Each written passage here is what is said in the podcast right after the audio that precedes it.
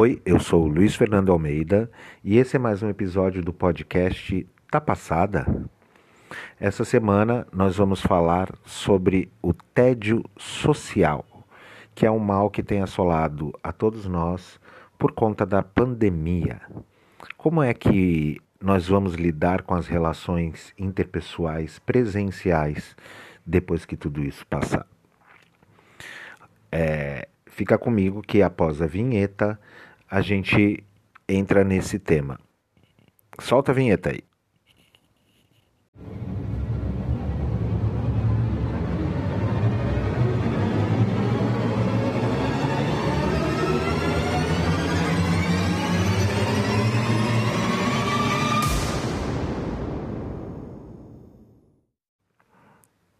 E aí, minha gente, tudo bem? O tema que eu estou trazendo hoje é o tédio social. Eu li uma matéria essa semana no El País falando né, sobre exatamente isso, o tédio social ou por que não vamos mais com a cara de ninguém depois da pandemia.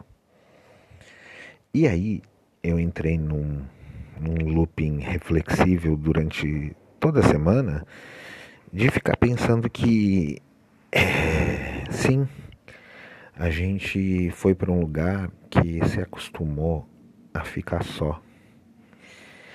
E a gente também tem vivido um momento de muita polarização, muita briga, muita discussão virtual e presencial, né? famílias, amigos, partidos, é, enfim, profissionais de áreas diferentes. A coisa tá tensa e vocês sabem. Né? Mas como vai ser para cada um de nós quando tudo isso acabar? Voltar a encontrar com as pessoas, voltar a conviver com as pessoas. Você já parou para pensar nisso? É claro que os especialistas concordam que existe uma apatia generalizada com a crise do coronavírus. E, obviamente, eles insistem que né, na importância de, das pessoas começarem a retomar as relações. Tudo por uma questão de saúde mental mesmo, né? Porque no fim das contas, a pandemia ela impactou em muito, muito mais áreas da, da nossa vida para além da nossa saúde, né? É, mexeu na economia, mexeu com as nossas perspectivas de curto prazo, e também fez com que as relações pessoais com amigos, parceiros, familiares dessem uma, uma estremecida, né? Se a gente der uma olhadinha na, na rede social, a gente pode dizer que o, o, esse fenômeno do tédio social, ele é um pouco maior do que a gente imagina, né? Ele é bem generalizado. É, é como se fosse pelo menos com se depois da pandemia a gente tivesse pegado um bode geral de todo mundo, sabe? É, tá todo mundo extremamente decepcionado com a sociedade. Todo mundo extremamente cansado, esgotado de ler notícia ruim, de ver absurdo acontecendo nesse país. Tá todo mundo exausto. Né? As consequências sociais da pandemia foram muitas. E, óbvio, como tudo na vida, marcado pela, pela ambivalência, né? Tem um lado positivo e tem um lado negativo. Assim como eu fiz muita coisa bacana durante essa pandemia, eu estudei coisas diferentes, trabalhei, escrevi, lancei livro, fiz peça, é, é, aprendi um novo ofício.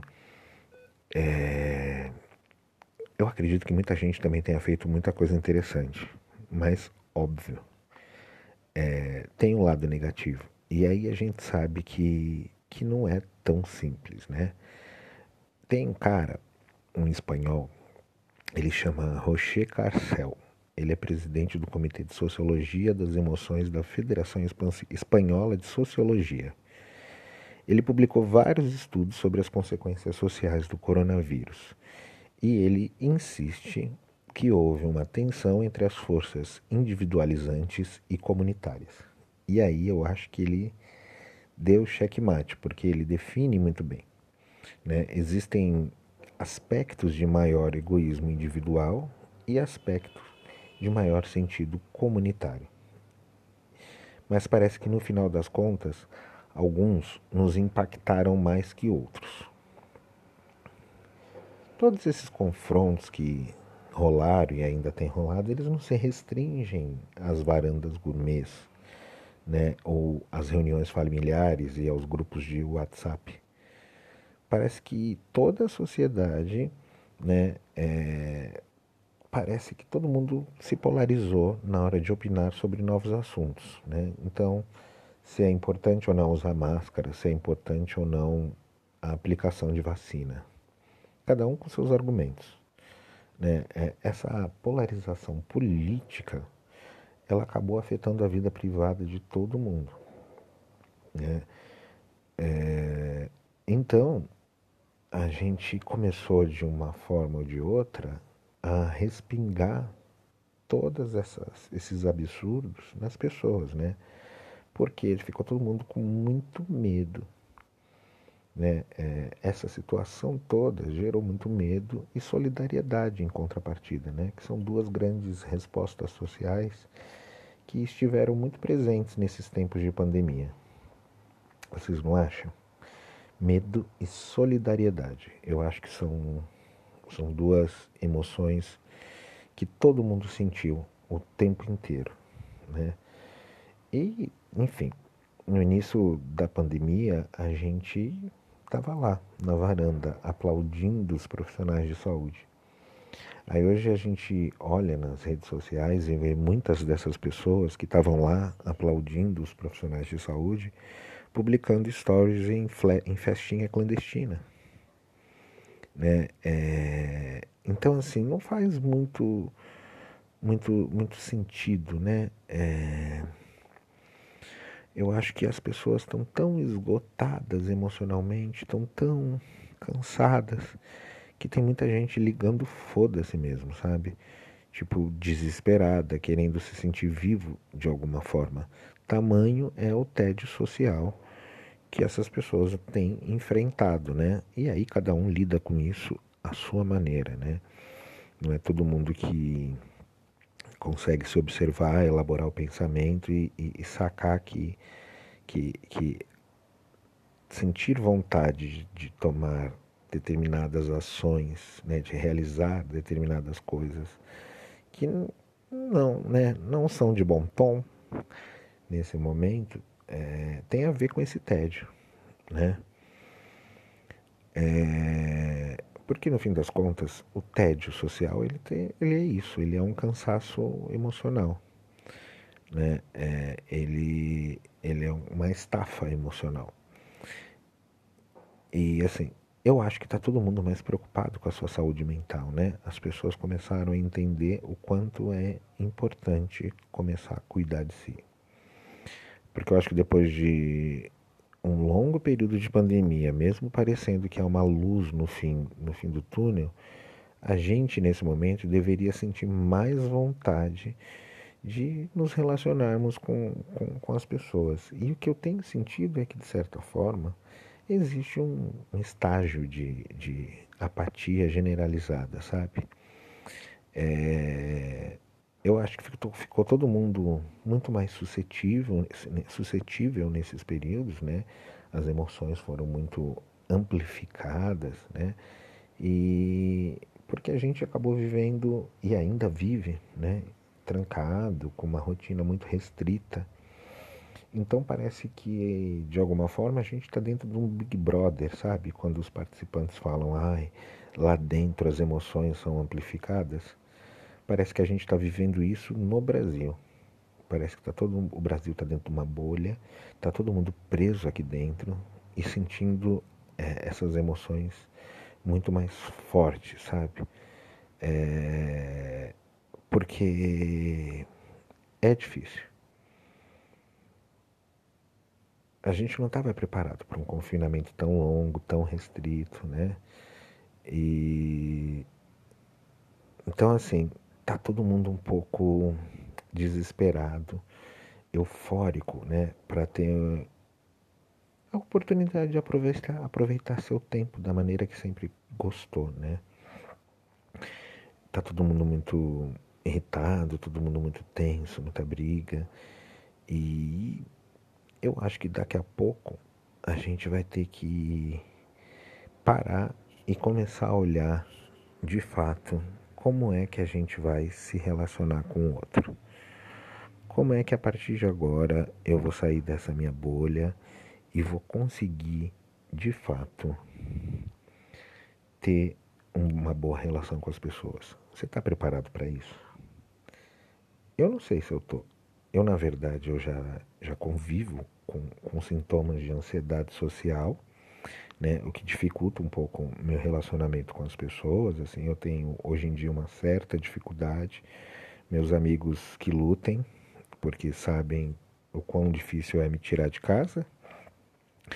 Mas eu acho que sentindo isso de uma forma tão generalizada, sabe, todo mundo agindo dessa forma, isso, isso me assusta. E de certa maneira também me faz olhar né, para os meus gatilhos e ver que mais do que nunca eu tenho que nesse momento ter força para sair desse tédio social e recomeçar minha vida. E você? Você está preparado? Conta aí para mim. Manda um e-mail para euluisfernandoalmeida.gmail.com É isso, gente. Foi um prazer falar com vocês essa semana e até semana que vem. Um abraço.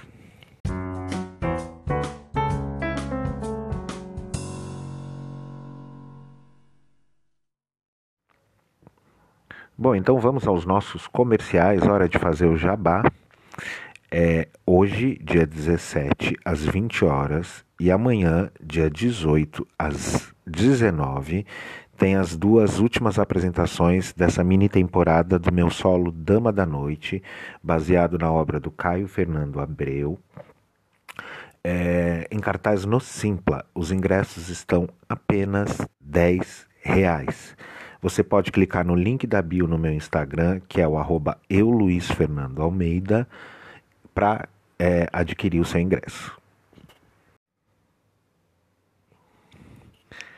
E vamos falar também um pouquinho dos meus livros. É, eu acabei de lançar hoje o meu primeiro livro de contos e crônicas, chama-se Notícias do Subterrâneo. São contos e crônicas com temáticas existencialistas, né? Eu falo sobre família, amor, relacionamentos, vida cotidiana em geral. E ele está disponível na Amazon Brasil, assim como meu outro livro, Não Deixe a Ansiedade Destruir Sua Vida, que fala um pouco sobre a minha trajetória com, convivendo com transtorno de ansiedade e como a gente pode ter uma qualidade de vida melhor convivendo com ele. Tá? Também está disponível na Amazon Brasil. Ambos os links estão na bio do meu Instagram. E a minha loja cafofo.art está com 10% de desconto em todos os produtos, tá? No final da sua compra, usando o cupom de desconto Fora Bolsonaro, você tem 10% de desconto, incluindo o frete. Tá? Essa promoção valeria até domingo, dia 18, mas eu vou estendê-la até o domingo, dia 25. Mais uma semaninha. É só usar o cupom Fora Bolsonaro www.cafofo.art.br